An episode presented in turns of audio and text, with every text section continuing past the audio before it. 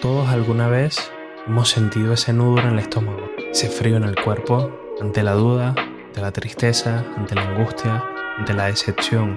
Ese momento donde se detiene todo lo que planeaste, todo lo que soñaste, incluso visualizaste en tu vida. Y no hablo únicamente en el amor, hablo también de las amistades, de los familiares, del área laboral.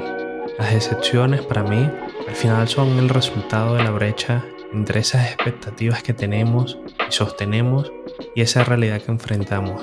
Hay una frase maravillosa del filósofo Jean-Paul Sartre que nos dice que nuestras expectativas y elecciones pueden llevar a la decepción la realidad no cumple con lo que esperamos.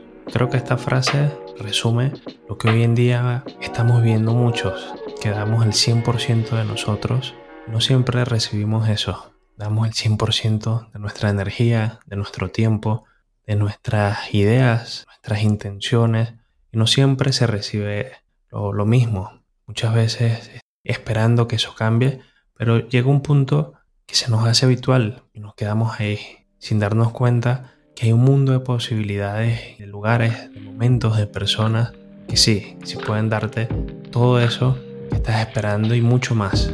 Te cuento esto porque quiero hablarte de una excepción en particular. Una donde das todo de ti, tu tiempo, tu espacio, esos momentos de calidad. Incluso das mucho más de lo que recibes.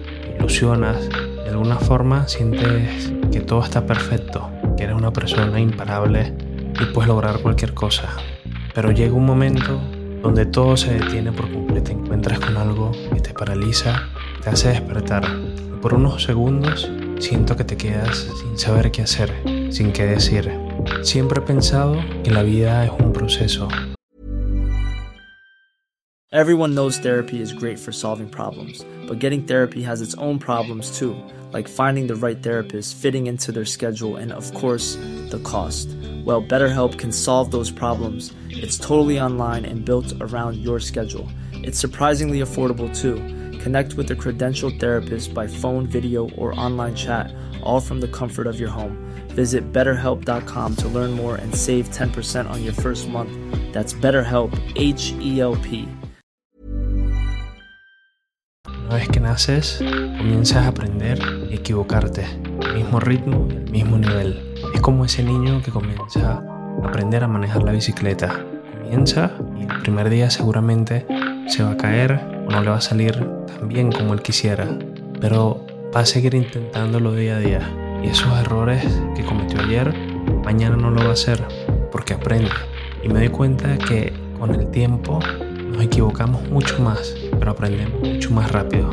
Y es que cuando te decepcionas, algo nuevo nace en ti. El problema es que no nos damos cuenta de ello, porque es como estar viendo por tu ventana no poder ver más allá por la neblina que está frente a ti.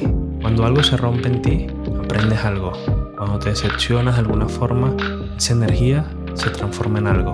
Esa transformación puede manifestarse de distintas formas. A veces, la decepción actúa como un llamado a atención, forzándote a reevaluar tus expectativas y prioridades. Puede ser doloroso, pero esa incomodidad hace la oportunidad de reconstruir y hacerte más fuerte.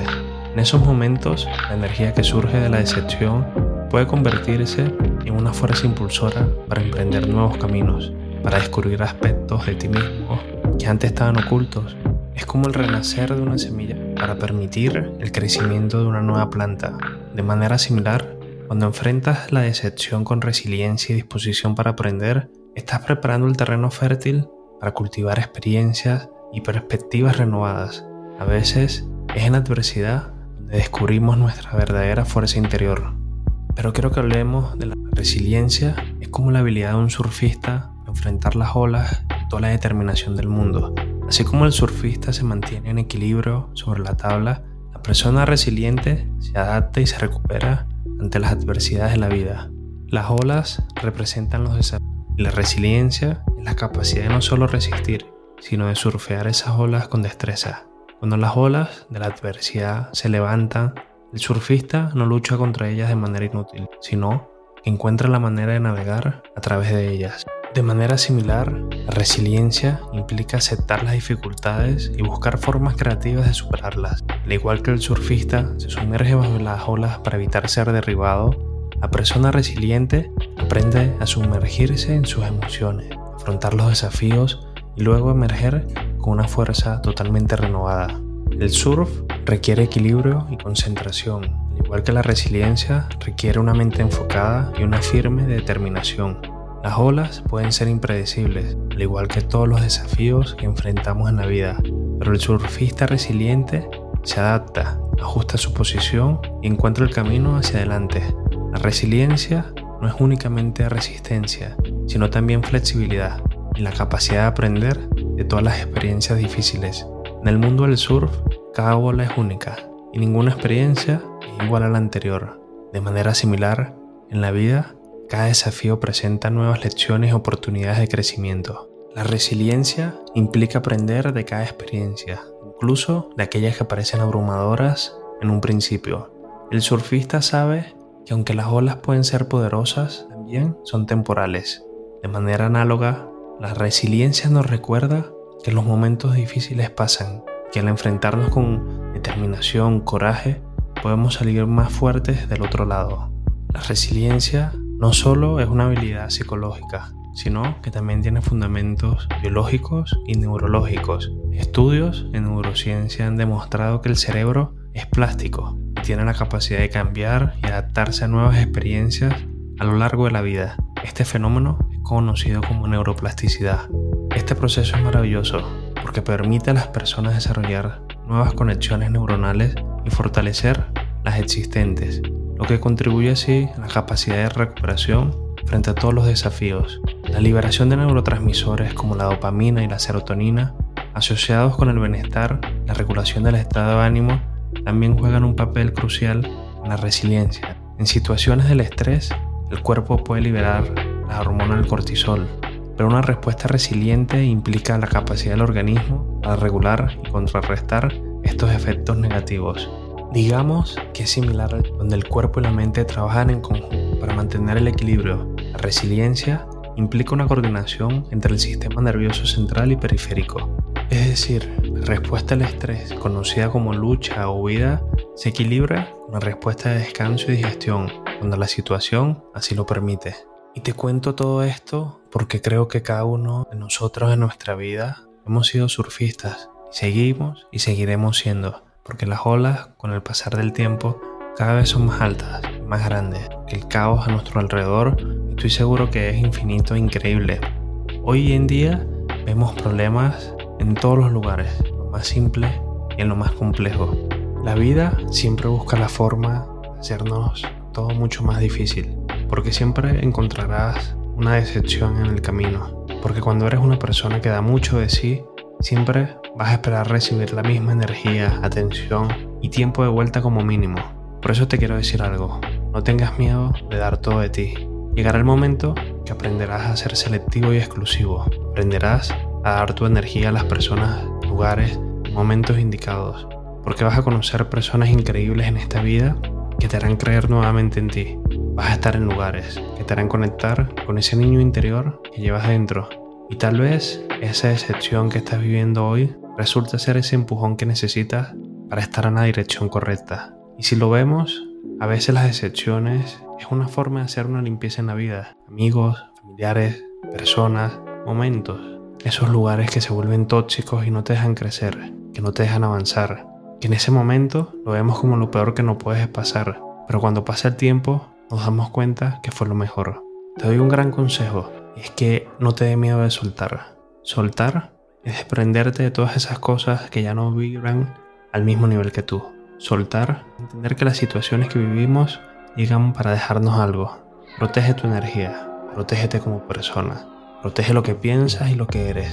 Cuando te das cuenta que hay un, oleaje tan grande que a veces es difícil de evitar, es cuando más inversión en ti tienes que hacer.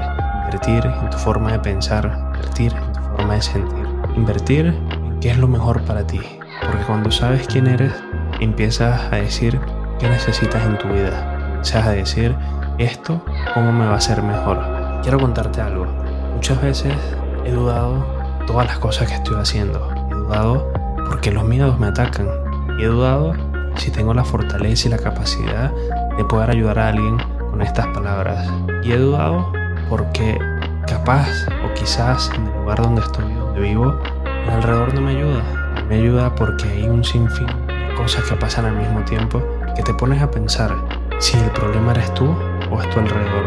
Pero comienzas a adaptarte, a moldearte y, y de alguna forma comienzas a brillar dentro de ese caos. Y te das cuenta que el caos es simplemente una forma, un camino para llegar hasta donde tienes que hacer las cosas bien. No tengas miedo al caos, no tengas miedo a las tormentas que suceden y pasan en la vida, porque son ahí donde aprendes más, son ahí donde te reconoces más.